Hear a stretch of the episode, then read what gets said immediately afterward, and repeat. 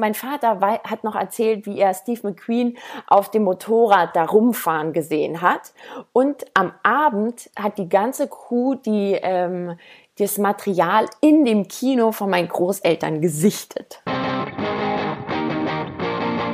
Shortcuts, der Cinema-Podcast für alle Film- und Serienfans, für alle leidenschaftlichen Kinonerds und Streaming-Junkies, für alle Freunde der gepflegten Popkultur und verquerer Interviews.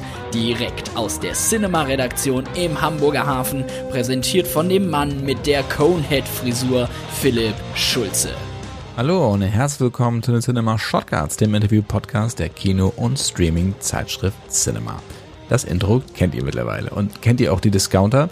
Ich bis vor einigen Wochen leider nicht. Schande über mein Haut. Denn das ist eine sehr, sehr lustige Mockumentary über die Belegschaft eines Supermarktes in Hamburg-Altona. Zu denen ist das Ganze bei Amazon Prime Video. Und in dieser Serie ist mir Marie Bloching aufgefallen, eine junge Schauspielerin, die unter anderem auch in einer genialen Ruhrpott-Komödie Radio Heimat mitgespielt hat. Mit Maria spreche ich heute über die Kunst des Improvisierens, Extreme am Theater und eine sehr geile Geschichte, wie Steve McQueen einmal im Kino ihrer Großeltern aufgetaucht ist. Und nicht vergessen, schaut mal in die aktuelle Cinema, da findet ihr wieder jede Menge Film- und Serientipps sowie exklusive Hintergründe zu Hollywood und Umgebung. Jetzt aber wünsche ich euch ganz, ganz viel Spaß mit der wunderbaren Marie Bloching. Liebe Marie, herzlich willkommen zu den Cinema Shortcuts. Ja, hallo, danke, freut mich hier zu sein. Deine Serie, die Discounter, ist ja nun schon seit Dezember bei Amazon Prime Video abrufbar. Ähm, aber ich muss ja zu meiner Schande gestehen, dass ich das jetzt erst entdeckt habe. Mhm. Auch mir geht sowas mal durch. Dann habe ich mir auch gleich nochmal Radio Heimat angeguckt, da warst du ja auch dabei und dachte, Mensch, ist das klar? Ja, warum ist mir das nicht aufgefallen? Ähm, aber das Gute ist ja an den Streamern, dass man auch nochmal eben zwei, drei Monate später nochmal reinguckt. Ein bisschen Mundpropaganda und dann äh, stößt man so drauf. Äh, warst du sehr überrascht, als die Anfrage für dieses Interview jetzt erst kam, quasi ja, zweieinhalb Monate nach der Premiere auf Amazon? Äh, nee, gar nicht. Also es ist jetzt immer noch, dass ähm, äh, ja, Leute das jetzt erst sehen und also und dann sagen, ah cool oder so. Also ich, ähm, ich schaue eigentlich auch selten was an, wo es gerade rausgekommen ist oder sowas. Also. Also verfolgst du auch gar nicht so, wie die Zahlen sind, die Abrufzahlen sind oder Quoten oder sowas? Ähm, ja, nee, das ist ein bisschen an mir vorbeigegangen. In der Zeit, als es rausgekommen ist, da war ich auch gerade sehr beschäftigt und dann habe ich das gar nicht so doll mitgekriegt. Ähm, aber ja, ich habe gehört, dass wir auf jeden Fall eine Weile auf Platz zwei von Amazon Deutschland waren oder sowas. Für alle, die Discounter noch nicht gesehen haben, das ist eine Mockumentary. Ähm, wie würdest du die beschreiben? Ja, ich würde sagen, es, äh, man hat man ist bei dem Alltag von in einem Supermarkt dabei. Leute, schon sehr komische Leute, die in einem schlecht laufenden Supermarkt rumhängen, um da zu arbeiten. Alle müssen irgendwie, sind eigentlich nur da, um da Geld zu verdienen, aber man hängt auch irgendwie ab, muss die Zeit rumkriegen. Und da passieren ja sehr lustige Situationen. Das Ganze basiert ja auf einer niederländischen Fernsehserie, nämlich, jetzt muss ich gucken, ob ich das richtig ausspreche, Fuckenfullers. Weiß nicht, ob das richtig ist. Okay, ich weiß auch nicht, ob man es anders ausspricht. Produziert von Christian Ulm und von ähm, Carsten Kelber, die beide auch Jerks machen. Wie, wie kam das dazu? Die Standardfrage, wenn man natürlich äh, so eine Serie, die ich sehr mochte, ich habe sie auch eine der wenigen, die ich mal so durchgeguckt habe, ähm, an zwei Abenden. Wie ging das los? Also die Serie, wie die insgesamt zustande kam, genau. meinst du? Ähm, ja, also ich glaube, mh, die Jungs, also Oskar und Emil Belten und äh, Bruno Alexander, die haben und natürlich auch ihre äh, so die Leute um sie rum, die haben ja diese kleine Brüderproduktionsgruppe oder so. Ähm, die hatten irgendwie mit ähm, mit Christian Kontakt oder sie, wahrscheinlich haben sie ihn auch irgendwie angelabert oder sowas und ähm, ich glaube, sie haben, ja, auf jeden Fall haben sie, äh, sind sie mit denen irgendwie so ins Gespräch gekommen. Die haben ja dieses Intimates, diese YouTube-Serie gemacht.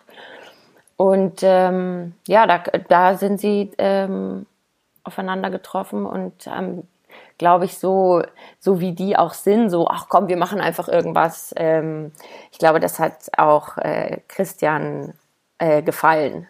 So, dass sie halt so, wir machen es einfach und ähm, wir haben Lust, irgendwie lustige Sachen zu machen und denken dann nicht irgendwie drei Jahre drüber nach, sondern man probiert es aus und ähm, ja. Worin unterscheidet sich die Serie deiner Meinung nach so von Stromberg und äh, weil das jetzt das bekannteste Vorbild natürlich ist aus Deutschland? Mm. Naja, also in Discounter sind schon ja eher mehr äh, jüngere Leute. Ja, mehr junge Leute, die vielleicht ihren Platz noch nicht so gefunden haben, aber jetzt erstmal halt da arbeiten. In diesem Supermarkt, der in Hamburg-Altona verortet ist, ähm, können wir mal alle auf die Suche gehen, ob der so einen noch findet, ja? ja. ähm, das Ding lebt ja nun auch wirklich von diesen ganzen bitteren Gags. Ja, obwohl, nee, lass mal anders anfangen. Und zwar eine andere Frage nochmal vorschieben, weil du gerade auch gesagt hattest, es geht um junge Leute und um deren Träume und Sehnsüchte. Das ist für mich auch ein wesentlicher Bestandteil, auch selbst wenn nicht alles ausgesprochen ist, schwingt das immer so mit. Ja, du spielst ja die Rolle der Lia, die sehr gelangweilt ist, man weiß eigentlich nicht wirklich was über sie, kann sich so ein paar Sachen denken, versucht auch nur den Tag rumzukriegen, ähm, ist mit so einem Fußballer liiert, ja. der auch so mittel ist und nicht gerade auf ihrer Wellenlänge äh, läuft. So. Oh ja. Und ähm, das ist das, was mich so, was ich echt super fand, was auch von Stromberg sich unterschieden hat. Ja, ähm, also was mir schon also vor allem aufgefallen ist zwischen dem, wir haben es gedreht und dann, was am Ende bei rausgekommen ist, dass wir natürlich viel, viel mehr gedreht haben. Also das, was da am Ende in die 20 Minuten reingeschnitten ist, das ist äh, so, äh, sind ja auch viele nur kleine Momente von irgendwelchen Blicken, wo, als wir es gedreht haben, aber eine ganze Szene da noch dran hing, zum Beispiel. Ähm, und es ging auch darum, dass man bei manchen Sachen, dass man das jetzt eben nicht ganz gleich äh, auserzählt, wie das sicherlich auch in vielen anderen, ähm, sag ich mal, deutsche, deutschen Fernsehformate oder sowas ist. Oder insgesamt bei vielen äh, ja, Filmen oder Serien.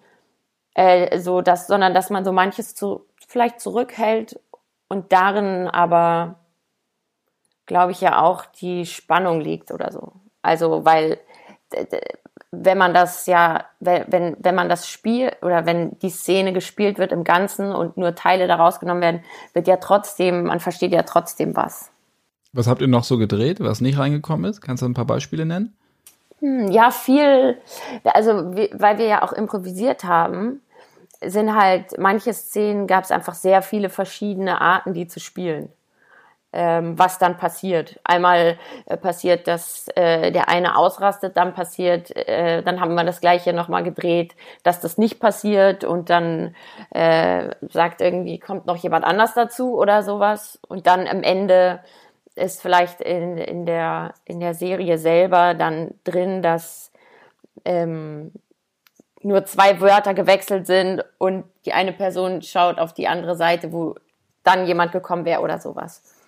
Ähm, ja, oder auch irgendwelche Gags. Wir hatten auch so, dass Lia und äh, Flo so einen äh, sich hinter den Pfandautomaten stellen und dann so halt die Leute, dann will da jemand den Pfand äh, abgeben und die imitieren dann so die Stimme von dem Automaten und äh, verarschen den da so, so was die halt da so machen, wenn ihnen langweilig ist oder so. Hast du solche Sachen selber schon mal im Supermarkt erlebt? War bizarre ähm, Situation? Ja, also wir haben ja alle so ein, äh, so ein Probearbeiten gemacht, damit man so ein bisschen ins Kassieren und sowas reinkommt. Ähm, und da fand ich schon, also auf jeden Fall diese, die Art, wie die Leute da zusammenarbeiten. Äh, den ganzen Tag ist man in so, in diesem, in so einem beleuchteten Raum. Es läuft Musik. Man ist nicht in der wirklichen Welt irgendwie. Die Leute kommen auch alle nur so rein, um was zu holen, dann gehen sie wieder raus. Niemand nimmt den Ort wirklich so wahr oder sowas. Äh, und ja, wie die Leute sich, oder in dem Fall halt die Leute, die da arbeiten, sich dann plötzlich so verhalten, dass man immer die gleichen, also an bestimmten Orten sich trifft oder ähm, äh, Witze über eine bestimmte Art von Verpackung oder irgendwas macht oder dann freut man sich, wenn man die ähm, mit diesem Gabelstapler-Ding da, ähm, also das, das, das fand ich lustig, dass äh, in dem Supermarkt, wo ich da kurz war, äh, die da auch so Spaß an diesem, an diesem Rolldings da hatten, an diesem Gabelstapler. Ja, ist ja auch Wo ich dachte, wenn man das tausendmal macht, dann ist das gar nicht mehr so lustig. Aber sie fanden es immer noch lustig. ja, du unterschätzt Männer. Möglich, ja. Er freuen sich auch an so einem Unsinn.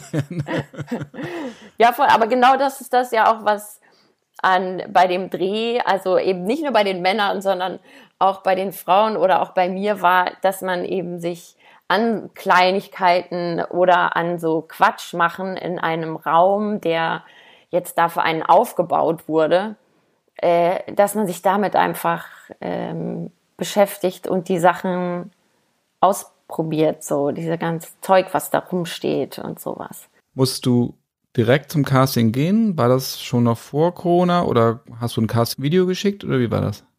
Äh, das war, das war während, also ja, zwischen den ganzen Corona-Lockdowns und sowas. Erst habe ich ein Video hingeschickt. Das war auch schon irgendwie sympathisches Casting, dass man, ich glaube, es war eben auch nur improvisiert. Also ähm, äh, stell dir vor, was würde sie machen oder was, es war nur so grob erzählt, worum es geht und was würde, was würdest du oder was würde halt Lia machen, ähm, wenn sie, was war das nochmal, mit ihrem Freund Schluss machen würde, ähm, wie würde sie das sagen oder sie wäre gerne, sie wäre gerne ähm, Chef, wie, irgendwie sowas. Es war so sehr offen ja, und dann, ich war da gerade in Wien und habe so ein Theaterstück gemacht und war in so einem Hotelzimmer und das war auch perfekt dafür, dass man dann einfach so irgendwelche Videos vor sich hin dreht. Also das heißt, man kriegt die, die Anweisung vorher, dann sagst du, man dreh mal aus dieser Situation ein Video. Ja, genau, so ungefähr. Und dann war ich natürlich noch beim realen Casting. Und da haben wir auch nur, da haben wir auch nur, also da war halt dieser Haufen von Jungs äh, und äh, die hatten alle richtig Lust. Und dann haben wir da ähm, verschiedene Mal hat Emil mal halt Oscar angespielt oder so. Ähm, und da haben wir auch nur einfach die, die irgend so eine Ausgangssituation genommen und dann ein bisschen drauf losgespielt. Ich meine, spontan sein, das, das kennen wir alle, ähm, aber das ist ja was anderes als improvisieren. Ja, Das heißt, es ist in der Schau Schauspielschule, auf der du ja auch warst, ist das ja auch ein Fach. ja. Mhm. Ne? Wie, wie läuft das? Also wie ist der Unterricht da? Mm, Ja, wir haben das, also da war das oft so, dass man, ähm, man hatte verschiedene Kostüme oder sowas, die zur Verfügung waren und dann hat sich einer vorgestellt und irgendwas angefangen zu spielen und dann hieß es, okay, der nächste geht rein und dann konnte man, wenn man eine Idee hatte, konnte man sich irgendwas nehmen, rein, dann ähm, mit seiner Idee, also dass man irgendwie vielleicht ein, wer man sein könnte, eine Person oder eine Situation reingehen und dann muss die andere Person halt das aufnehmen. So das Ding bei Improvisation ist ja, dass man so sagt, immer Ja sagen. Also was auch kommt, wenn sobald du irgendwie sagst, ah, nee, also jemand kommt rein und sagt irgendwie, hallo, wie geht's? Das ist jetzt ein blödes Beispiel, dass man dann sagt, ah, äh, äh, gut, tschüss oder sowas. Dadurch hätte man das total abgeblockt, sondern dass man es immer aufnimmt, da, um die Szene am Laufen zu halten. Ja, genau, da hat man sowas, sowas ausprobiert. Ähm, aber ähm, was, was ich da, oder jetzt auch beim Dreh dachte, was äh, für mich auch herausfordernd war, weil wenn man ja gar keine Vorgaben oder sowas hat, also natürlich wussten wir, wir sind jetzt im Supermarkt, das ist die Szene mit diesen zwei Leuten und das könnte ungefähr passieren.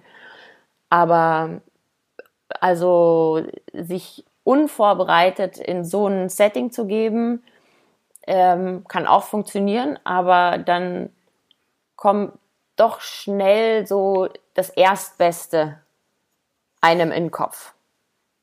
Äh, und ähm, damit Sachen passieren, die ich irgendwie interessanter finde oder sowas, habe ich schon gemerkt, dass es Sinn macht, zu überlegen, was fände ich interessant ähm, an Situationen oder was finde ich interessant, wie Leute reagieren, was äh, also ob jemand zum Beispiel gerade auch so als Frauenrolle ähm, reagiert man immer so, wie man es halt aus anderen Filmen oder Serien kennt.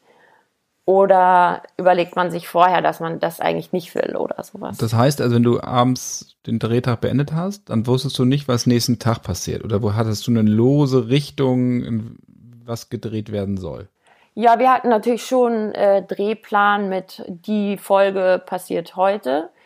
Äh, und im Drehbuch steht auch lose drin, äh, eine Taube ist im Supermarkt oder ähm, äh, das mit den Mäusen. Äh, Mäuse sind plötzlich da. Äh, aber dann, wie genau die Szene funktioniert oder was man genau, vor allem was man halt sagt, wie man sich verhält, das, das ist dann offen.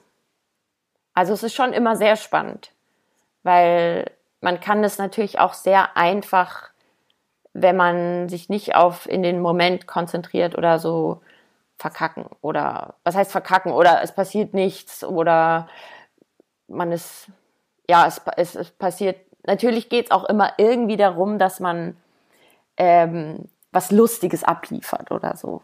Das kann man nicht ähm, das kann man nicht wegdenken, äh, weil es natürlich eine Serie ist, eine Unterhaltungsserie ist, äh, wo es auch ein bisschen um Gags geht.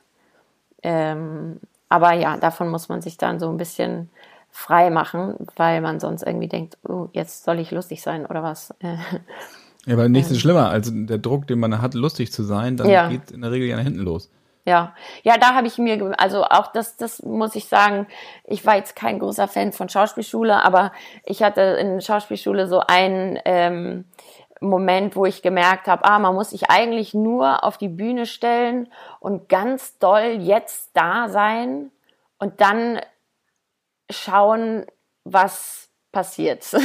so in der Art, weil man natürlich sich eben ein bisschen vorbereitet hat und weiß, was so der Ablauf sein soll und wenn man dann ganz doll da ist oder sowas, dann, dann passiert meistens was, was irgendwie interessant ist oder so. Was, warum mochtest du Schauspielschule nicht? Ähm, ja, das hatte auch, ach, das hatte diverse Gründe. Die, also die Falkenberg ist eine sehr gute Schauspielschule, keine Frage. Aber mir war das also zu eng in einer Gruppe äh, vier Jahre da zusammen sehr, ja, man, man wird so da reingeschmissen und dann wird so gesagt, jetzt müsst ihr äh, irgendwie eine tolle Gruppe sein. Und ich glaube, ich bin kein Gruppenmensch, wenn ich die Leute nicht vorher kenne. Und ähm, alles junge Leute, die irgendwie aufgeregt sind, alle haben Angst, jeder denkt irgendwie, er muss ganz besonders werden. Und das, das hat mir, ich habe mich da nicht wohl gefühlt so. Aber da kann einem das Exaltierte auch mal schön, schön auf die Nerven fallen. Auf jeden Fall, auf jeden Fall. So, wenn einfach Leute so sehr was Besonderes sein wollen, dann klappt das manchmal nicht so richtig, habe ich das Gefühl. Trotzdem war das für mich auch eine Zeit, die mir viel gebracht hat. Für alle, die ich noch nicht so gut kenne, ich hatte vorhin ein paar Mal gesagt, also klar Discounter, Radio Heimat, habe ich gesagt, du hast angefangen 2010 mit einem Kurzfilm, ne? Mit Grün, oder? Das ist ja wie gesagt. Ja, das ist sehr lange her, da war ich irgendwie jünger, ja. Kannst du uns ein bisschen durch deine Anfänge führen? So, und du hast gesagt, die Schauspielschule hast du schon erwähnt.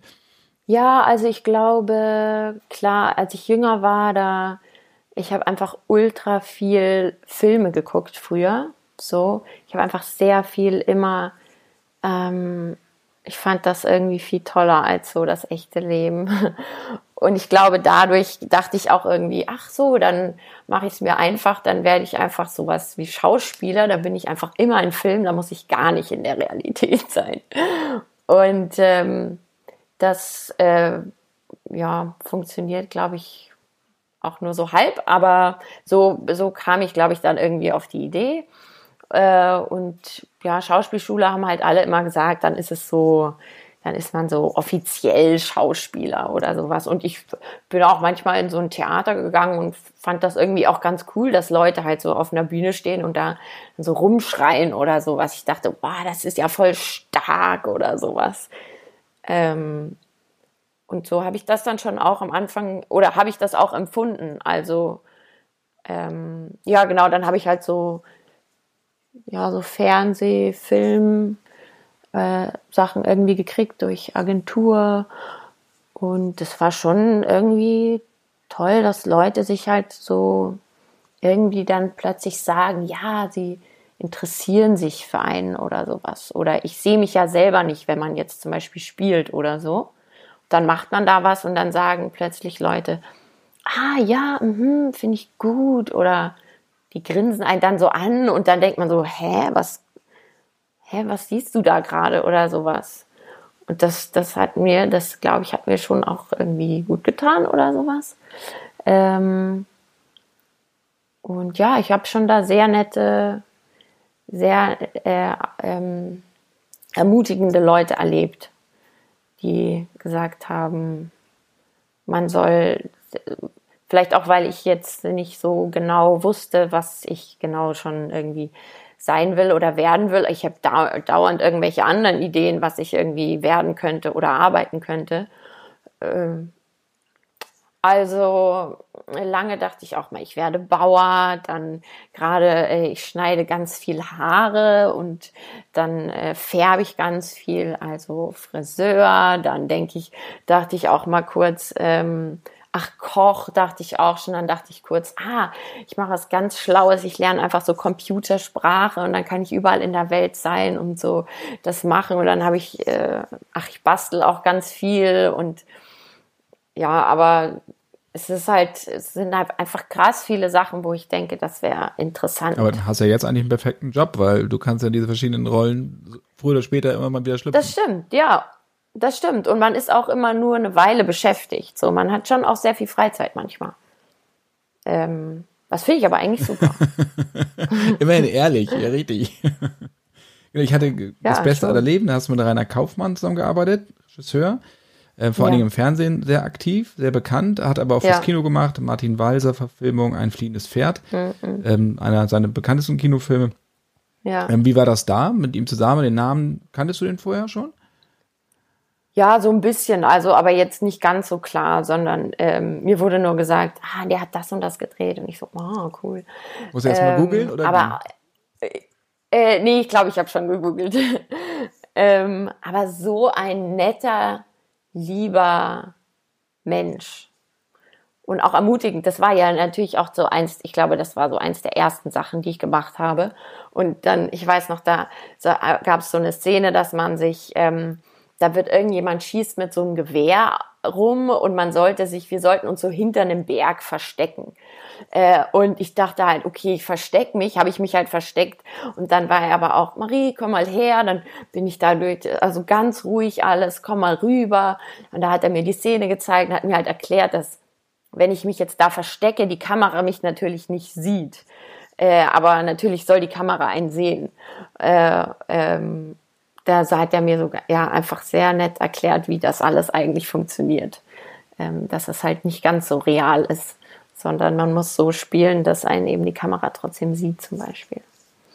Du hast vorhin angesprochen, du hast früher in deiner Kind- oder Jugendzeit sehr viele Filme geguckt. Ja. Ähm, ja, kommt mir irgendwie bekannt vor. Äh, das, was hast du am liebsten geguckt? Mm, ja, also, oh, ich hatte große Phasen. So ein, ähm, mein Großvater, der hatte so ein Kino und dadurch kannte jetzt mein Vater so diese ganzen alten Filme, wo er so als Kind dann immer äh, angeguckt hat. Deswegen hatten wir dann auch viel irgendwie so, so manche mögen es heiß und so ganz, äh, also der Leopard und so lauter so wow. oder auch irgendwelche Godard-Phase hatten wir dann auch mal.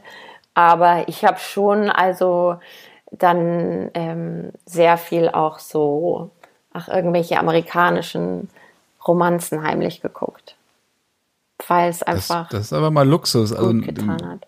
quasi ein eigenes Kino vor der Haustür zu haben, wo man hingehen kann, wenn man will, und dann werden auch solche Filme gezeigt. Ja, also nee, die, das Kino, da haben wir nicht gewohnt. Aber ähm, mein Vater kannte halt so, äh, er hatte immer irgendwie eine Verbindung zu diesen Filmen. Und dann war es immer so, dann hat er gesagt, ah ja, bei dem Film, da habe ich mich reingeschlichen und so. Und dann ähm, aber das Dann Kino hat er euch die nochmal gezeigt auf VHS oder so? Oder ja, ja, genau, genau. So, ah, alles ja. klar. Aber auf jeden Fall gab es da immer eine Begeisterung für ähm, auch den Akt ins Kino zu gehen und so. Ja. Da hast du ja eine richtig gute Filmbildung genossen, muss ich sagen. Also ja, da äh, unterschiedliche Geschichten. Der ja, Leopard muss ich auch, auch sagen. und so. Ja, das war also irgendwie weiß nicht, meine Großtante, die auch in dem Kino gearbeitet hat, die also das war so im Allgäu haben die gewohnt, ne? Das ist so ein kleines Dorfkino hatten die. Aber ähm, die war dann auch, das, das hat ihr gefallen, dann so ein bisschen ähm, äh, Dame zu spielen und dann irgendwie musste man früher halt nach München fahren, um zum Filmverleih zu fahren und da die Filmrollen abzuholen und sie halt aus irgendeinem Dorf, aber sie hat dann da äh, Grand Dame gespielt und so und da hat sie natürlich sehr viele Geschichten ähm, zum Beispiel, ich habe eine sehr lustige, äh, gesprengte Ketten, ne, der Film. Äh, der, McQueen, natürlich. Genau, genau. Der wurde da am Forkensee gedreht. Und dann haben die abends, wenn die, und mein Vater hat noch erzählt, wie er Steve McQueen auf dem Motorrad da rumfahren gesehen hat. Und am Abend hat die ganze Crew die, ähm, das Material in dem Kino von meinen Großeltern gesichtet. Wow, inklusive Steve McQueen. Ja. Also das finde ich total krass. Ich wusste das ganz lange nicht. Und dann habe ich den Film gesehen und dachte, hä, das sieht doch aus wie am Forkensee. Ja. Und aber mhm. hat, dein, hat dein Opa den noch kennengelernt, deine Oma? Äh, Steve McQueen? Ja. Äh, also mir wurde gesagt, sie haben sie vielleicht so gesehen und so. Mein Opa okay. ist schon gestorben, da, da weiß ich nicht, aber mein Vater wusste auf jeden Fall, dass ähm, die das, also klar wurde da mal geredet, aber ich glaube nicht, nicht so ganz so close. Gibt es das Kino noch? Können wir dafür Werbung machen? Ja, das ist einmal das, äh, die Filmburg in Marktoberdorf, das ist so ein kleines Programmkino. Die machen auch manchmal so äh, kleine Filmfestwochen. Ähm, und genau, sehr cool. Ja. ja. Und daneben ist ein, äh, ist ein äh, Friseursalon, weil mein Opa war eigentlich Friseur und das ist eigentlich die perfekte Mischung für mich. Bei uns im Kino, ich komme aus dem, aus dem niedersächsischen, äh, aus dem niedersächsischen Kleinstadt, von Bremen. Da gab es auch das Dorfkino, ist leider jetzt abgerissen worden. Daneben war immer eine Kneipe, Ach, da haben wir uns natürlich durch die Kneipe immer gern auch reingeschlichen. Äh, ah, durch den Vorhang manchmal Idee, genug. Ja. Ich bin immer sonntags um 15 Uhr mit meinem besten Freund damals. Ähm, da durfte ich auch das erste Mal Dirty Dancing gucken. Äh, ich glaube, wir waren die einzigen Jungs Toll. da im Kino. ja, das glaube ich. Ja, aber das war das so schön, wenn man so eine Erinnerung an so eine, diese, diese ähm, kleinstädtischen Kinos hat, so war das eine ganz andere intime Atmosphäre. Ja, gerade bei, also gerade Kino, wo man sich ja sowieso in eine andere Welt träumt oder so. Ähm, aber dann auch halt noch gleichzeitig in einer Kleinstadt, ähm, wo man sich vielleicht manchmal, gerade wenn man jünger ist, ein großes Verlangen hat nach einer anderen Welt. Gibt es eine Schauspielerin, die dir so in Mark und Bahn übergegangen ist, also die dich so fasziniert hat damals? Als ich jünger war?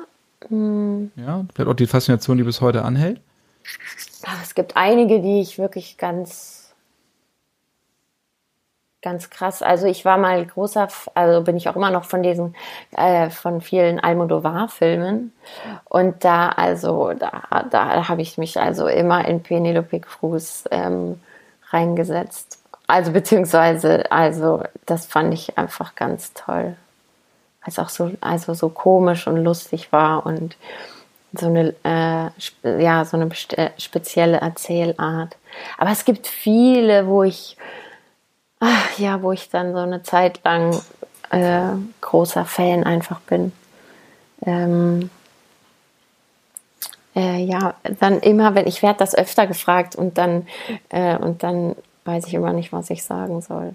Und guckt man sich als Schauspielerin von den Kollegen auf der Leinwand was ab oder kann man das eigentlich gar nicht, weil es vielleicht zu verschleiert ist oder so? Oder erkennt man die Technik dahinter, wie die Kollegen das machen?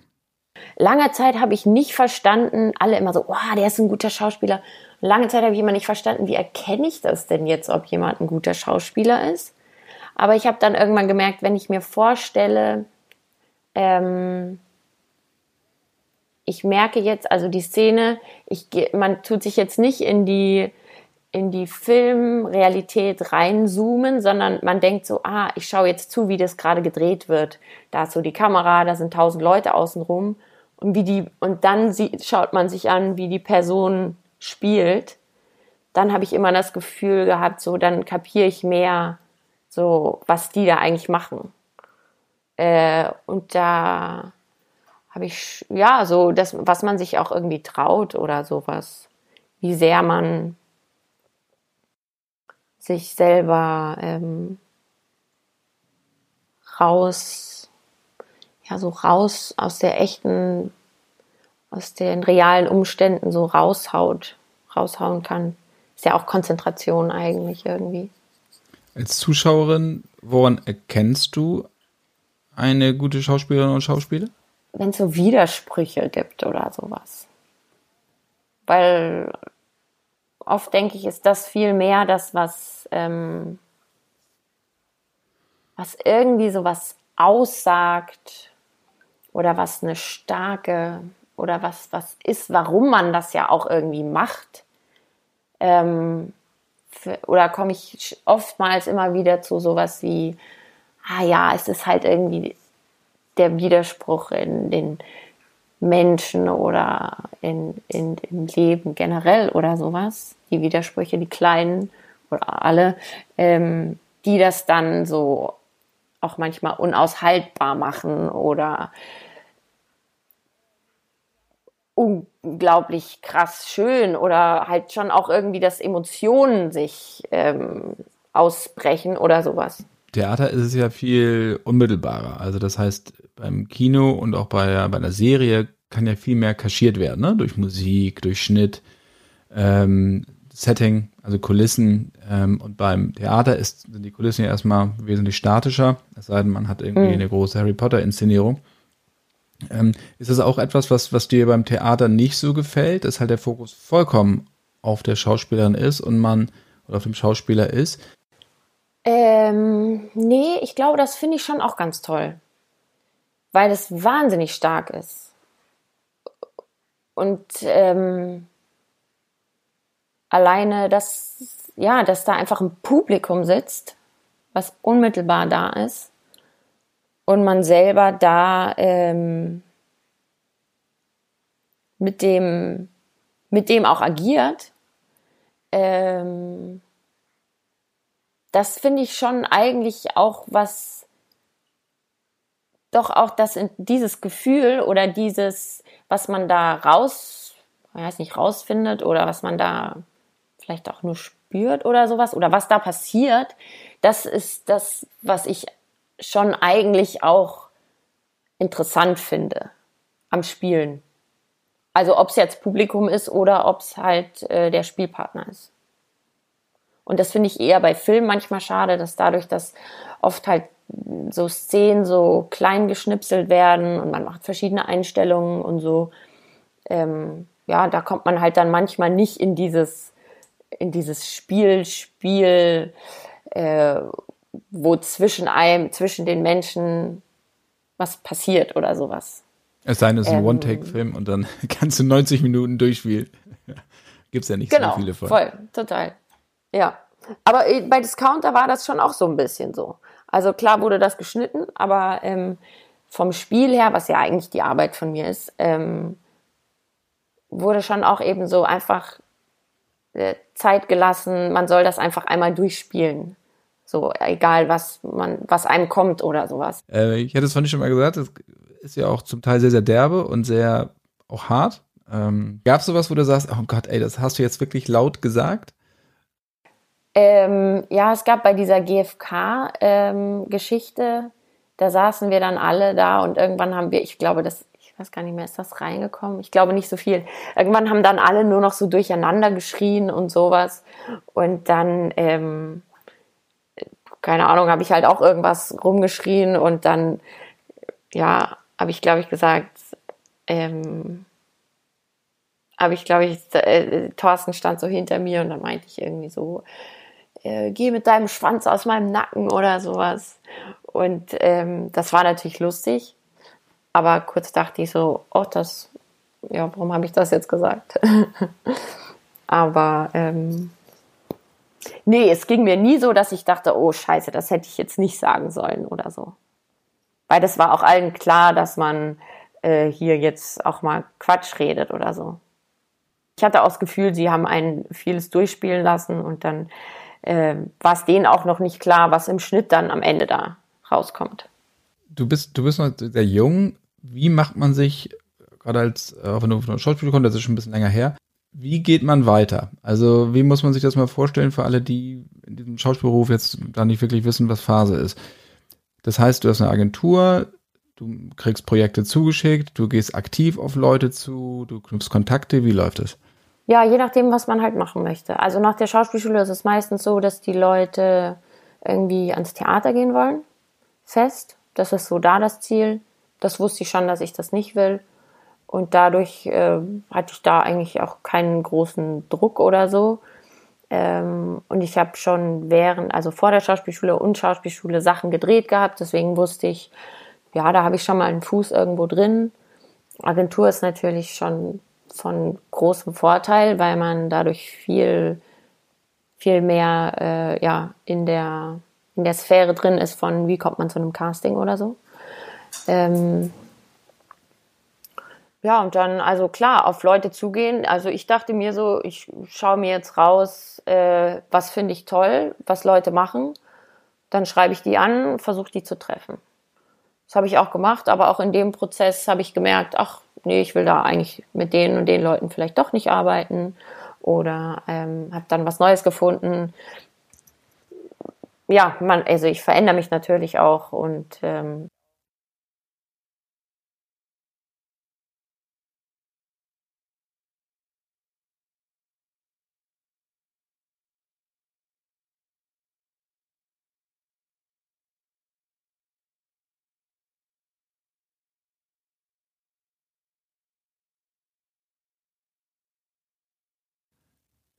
Wenn du dir eine Rolle aussuchen könntest, vielleicht auch eine, die es vorher schon gab oder die, die noch gar nicht geschrieben ist, mag ja sein.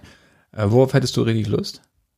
Ich bin auch noch so am Anfang, also ich habe ja auch noch nicht, also ich glaube, es würden mich viele Sachen interessieren, aber mich interessieren schon, also ich bin halt äh, eine Frau, also in Frauenrollen ähm, spielt man oder das ist das, was für einem dann zur Verfügung steht oder wofür man besetzt wird. Und ich werde natürlich auch, äh, also als ich noch, ich hatte noch äh, längere Haare, da war ich natürlich mehr als irgendwie das nette Mädchen oder so besetzt. Dann hätte ich mir meine Haare abgeschnitten. Dann kamen die Anfragen für so Problemkinder und sowas. Und das ist natürlich, ähm, wird man da drauf, ja, man macht das, was einem, wozu man irgendwie gesehen wird was Leute in einem sehen. Und das ist natürlich oft schade, weil das halt nur das ist, was, was man halt in der ersten Sekunde irgendwie so sieht.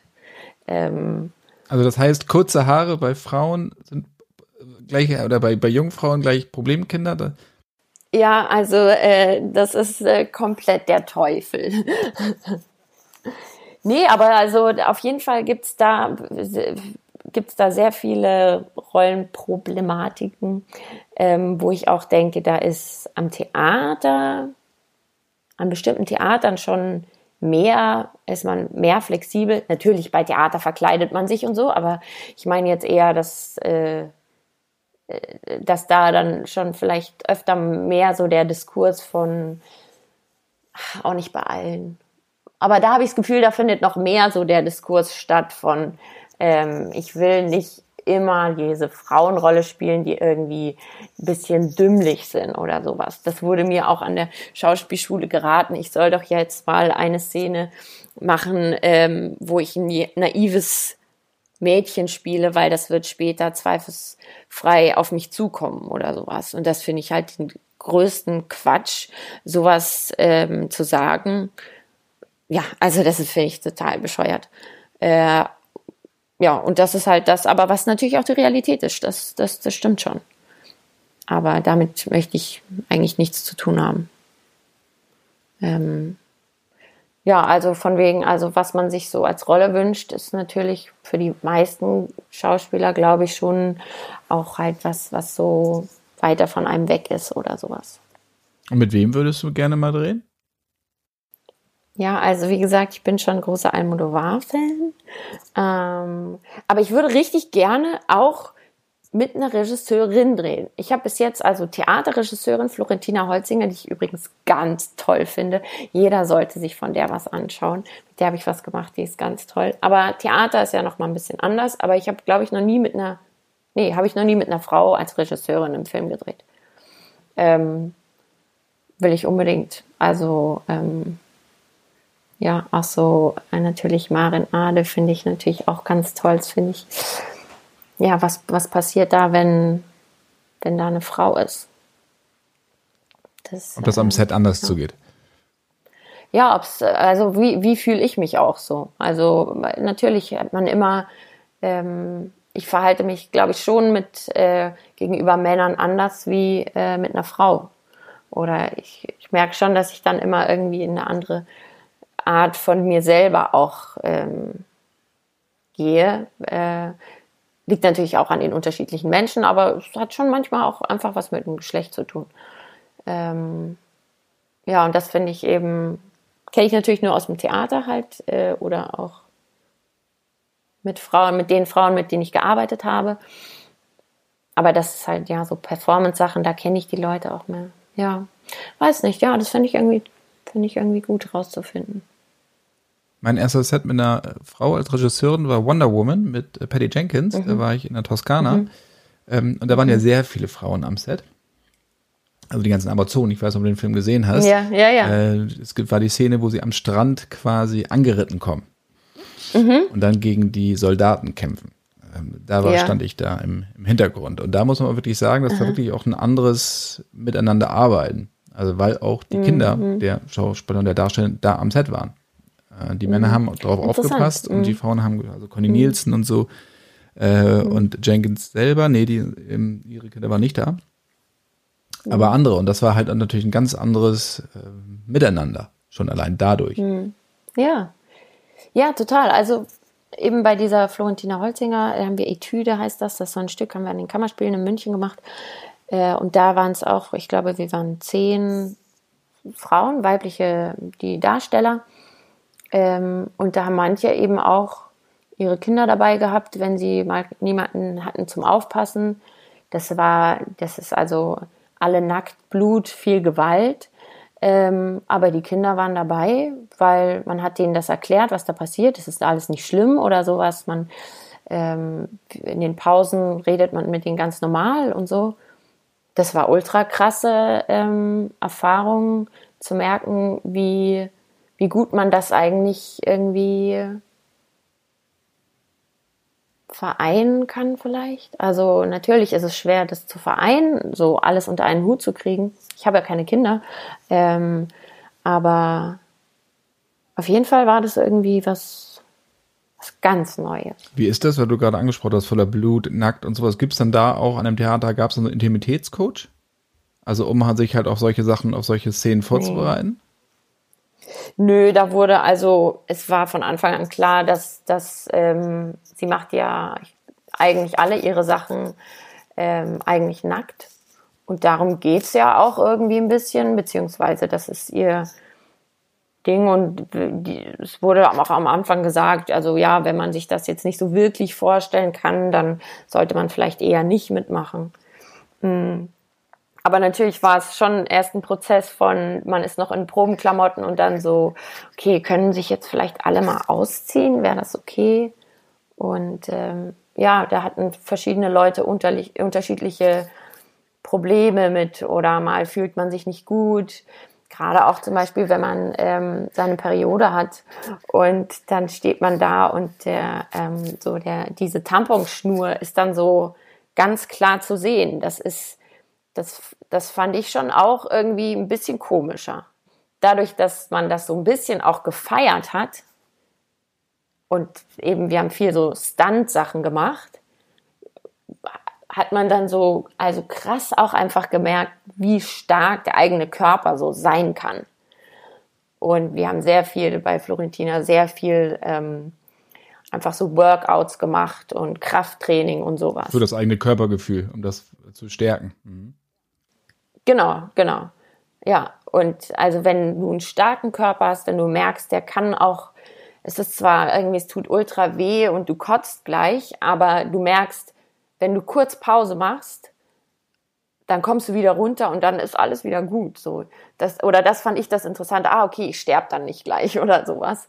Ähm, ähm, ja, und dann haut man sich da und das natürlich alles ist fake, aber gleichzeitig ist es auch echt und einfach so stark zu seinem Körper zu stehen. Man muss da nichts, äh, man muss nichts verstecken. Die, die äh, da unsicher sind, das ist das Publikum, die dann irgendwie rumkichern und nicht wissen, wo sie hinschauen sollen, äh, wenn man da halt einfach nackt ist. Und ähm, ja, es sind halt echte Frauenkörper. Also man sieht, glaube ich, sonst sehr selten echte Frauenkörper. Aber es, aber es hört sich ein bisschen raus, auch wie du über andere Rollen sprichst oder worauf du Lust hast, dass du eher so im dramatischen Fach bist, oder? Also ja, auf jeden Fall habe ich natürlich, lernt man mit Schauspielschule und sowas immer, äh, na, da lernt man auch andere Sachen, aber geht es da schon immer mehr, ja, ich weiß nicht, oder halt was zu, was will man erzählen und so und auch dass da noch was, also ein Konzept oder was Anliegen oder eine Geschichte oder sowas dahinter ist. Dass ich jetzt so Discounter gemacht habe, was so eigentlich Comedy ist oder so, hätte ich jetzt nicht gedacht, dass ich mache. Also. Aber gerade, ich meine, Komödie ist ja das Schwerste, was man eigentlich machen kann. Also ein Comedian ja, zu sein und ja. Leute zum Lachen zu bringen, was heißt Comedian, ich sage jetzt mal Komiker, ähm, auch vor der Kamera, das ja, ist ja, nun wirklich das perfekte Timing zu haben. Ich meine, das ist wieder so eine Hollywood-Geschichte. Ja. Äh, ja, das stimmt. Peter Sellers oder Jacques Tati oder keine Ahnung was, das ist ja, ja eine ganz, ganz besondere ähm, Kunst. Hm. Ja, auf jeden Fall. Also ich äh, bin auch, glaube ich, eventuell der größte Loriot-Fan auf dieser Welt. Nein, das stimmt wahrscheinlich nicht. Aber ähm, da habe ich schon immer so, das fand ich schon fantastisch, wie klar das alles ist. Und ähm, das ist natürlich auch sehr deutsch. Ähm, aber ja, das ist auch ultra schwer. Das kann man nicht nachmachen. Was ist demnächst bei dir auf dem Zettel? Was steht da? Also ja, gerade mache ich noch so eben so Wiederaufnahmeproben ähm, mit einem Stück. Das heißt Messy History Lessons. Das spielen wir jetzt in Bremen und dann auch nochmal in München äh, mit diesem Performance-Kollektiv. Und mit denen machen wir aber auch äh, ganz viel so, wie man mh, hm, weibliche Autoren, die in der Geschichtsschreibung nicht so vorkommen, wie man die irgendwie in die Realität, Archive oder äh, ja, wie man die verbreitet oder ihre Geschichten oder das sind natürlich, also es gibt so ein Konzept Messy History, dass das so ein ähm, also nicht die lineare Geschichtsschreibung, die schon männlich geprägt ist, äh, der nachgeht, sondern dass man, also die Wahrscheinlichkeit ist sehr hoch, dass es Frauen gegeben hat, die ähm, richtig krass äh, geschrieben haben. Oder da gibt es so eine Geschichte von, es hätte, könnte eine, Shakespeare könnte eine Schwester gehabt haben. Äh, und die wahrscheinlich genauso talentiert gewesen wäre wie er, aber sie hatte einfach nicht die Möglichkeiten, um überhaupt eben zum Beispiel ein Zimmer für sich allein zu haben. Das ist so Virginia Woolf, die darüber redet, wie wichtig es ist, ähm, einen Ort zu haben, in dem man über sich selber und was einen interessiert nachdenken kann. Ähm, genau, so, so Sachen machen wir da und das ist einfach eine sehr schöne Arbeit und auch ich mache tausend Sachen noch irgendwie vor mich hin basteln und so, also ich habe immer viel zu tun. Und vielleicht noch eine zweite Staffel von Discounter kann ja auch gut sein. Ja, das ist zu hoffen. Liebe Marie, vielen, vielen Dank. Ja, danke dir. Ja, und dann viel Erfolg. Und dann bis ganz bald. Bis bald. Tschüss. Tschüss.